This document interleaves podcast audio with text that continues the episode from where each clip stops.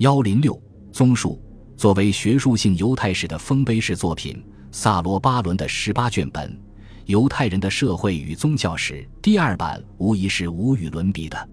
体量略小但学术分量颇重的霍华德·萨查尔的十七卷本《犹太史教程》，虽然采用的是考古学分析方式，但仍然值得一读。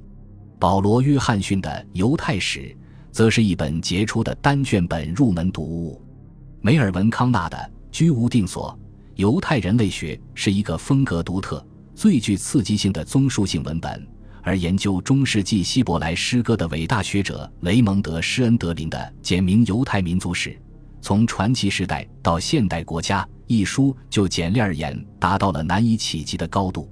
摩西·罗斯曼的《犹太史的犹太性》是一部记述犹太史学发展过程的杰作。关于犹太史的最新的。更具文化包容特色的著作，当属戴维·比亚尔主编的《犹太人的文化》最新历史读本。这是一本特殊的学术性与解读性文选，其中的所有文章均为上乘之作。